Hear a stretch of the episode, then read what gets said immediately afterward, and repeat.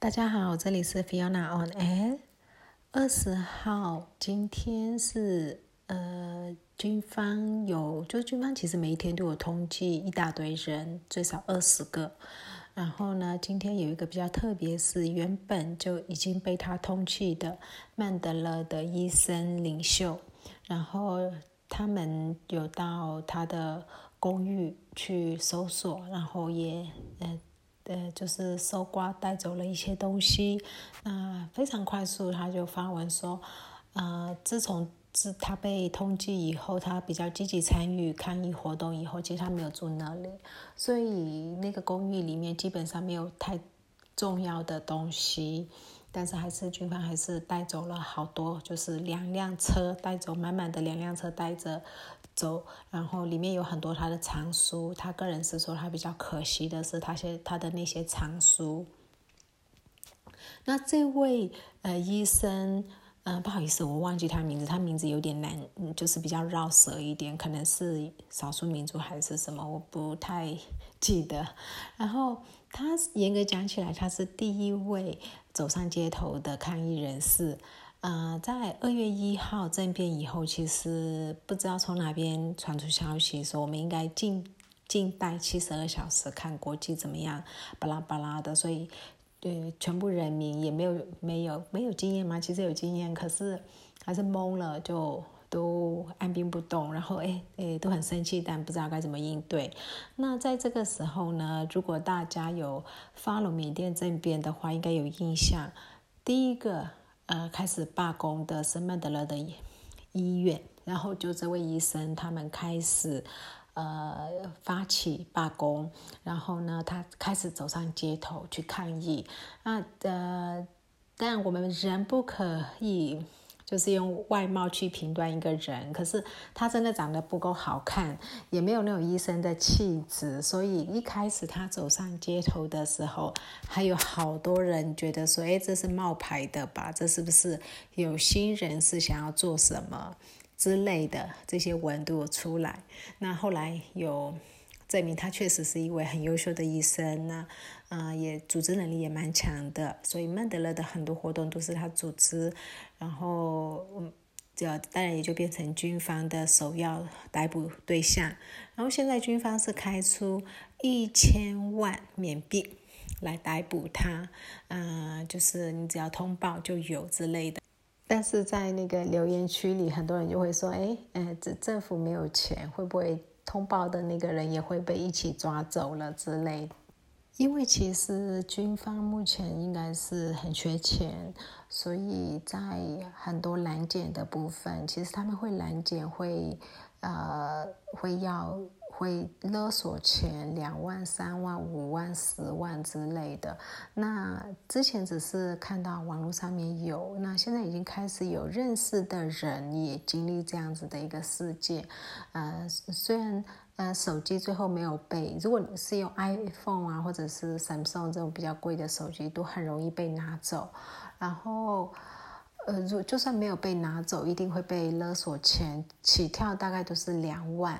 那这个其实不知道是说军方高层就缺钱，还是说这是底下因为已经没人管了，所以底下的人在做这件事情。那这个就比较嗯不确定。然后呢，我昨天有跟大家讲嗯瓦邦，所以有些人还蛮有兴趣的。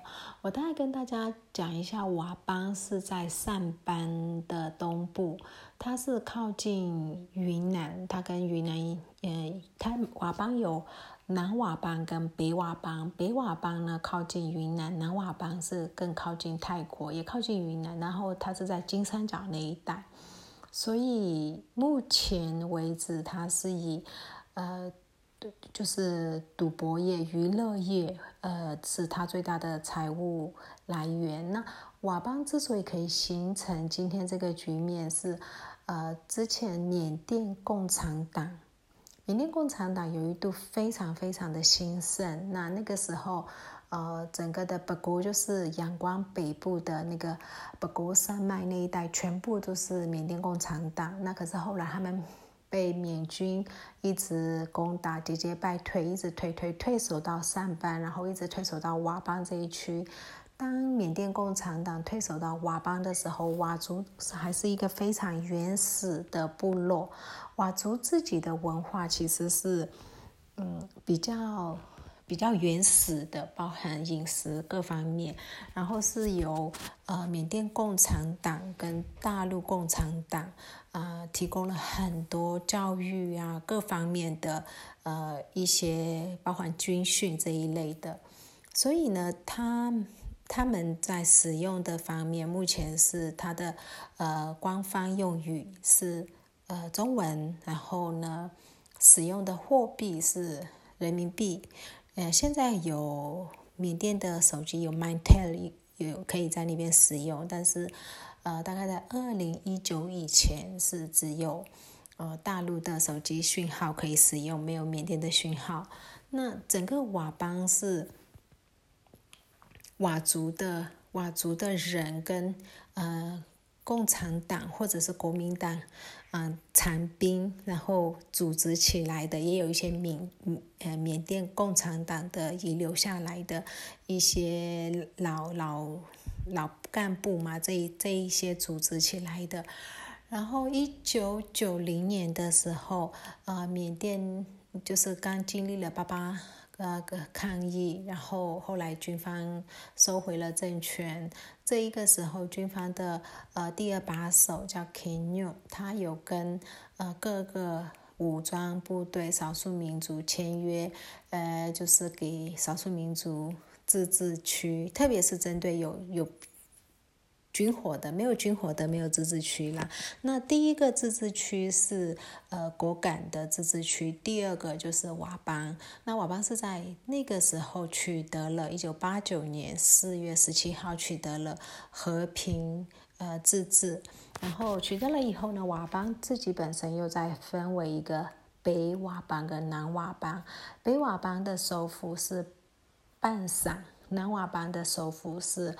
呃，麦拉，呃，但基本上，呃，很多事情还是以北佤邦为代表，呃，一些，呃，就是军事会议啊，还是什么什么，都是在那那里在做的。那佤邦现在的整个基础建设应该是缅甸之最，它的，呃，就是电。电线电缆是地下化的，然后它是有下水道的，就是在半山城市里面。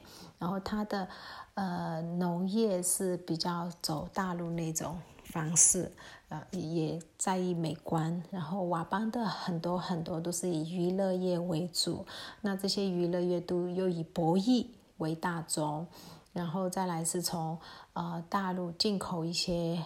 呃，电器用品啊，什么再进来到缅甸，或者再从缅甸又进去，就这呃边境贸易这一类的为主。那佤邦在佤邦的街道上面，它的路牌是呃，第一是用缅文写，第二是用佤语佤邦的，他们有佤族的语言写，然后最后是用中文写，所以。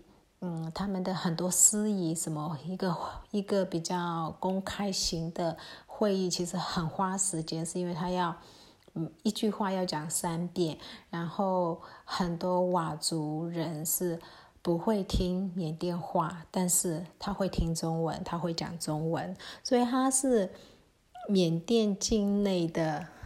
呃，中国嘛，有点类似那种中国的三线或者四线城的那种感觉，呃，也只收人民币，那这是比较不太一样的。然后呢，佤邦的比较有，嗯，有有钱的这个阶层，就是资资本派的这一些人，他们的小孩子会送到。瓦城，或者是呃阳光，甚至国外去念书，那也有一部分人会送到昆明，那就是以他的财力为主，财力比较强的会送到西方，财力还 OK 的会送到呃昆明，然后财力不行的当然就只能在那里。大概这是瓦邦。那如果以后我想到类似的，我再跟大家补充不一样的地区，让大家知道一下。缅甸各个民族不一样的地方。那今天讲到这里，谢谢大家。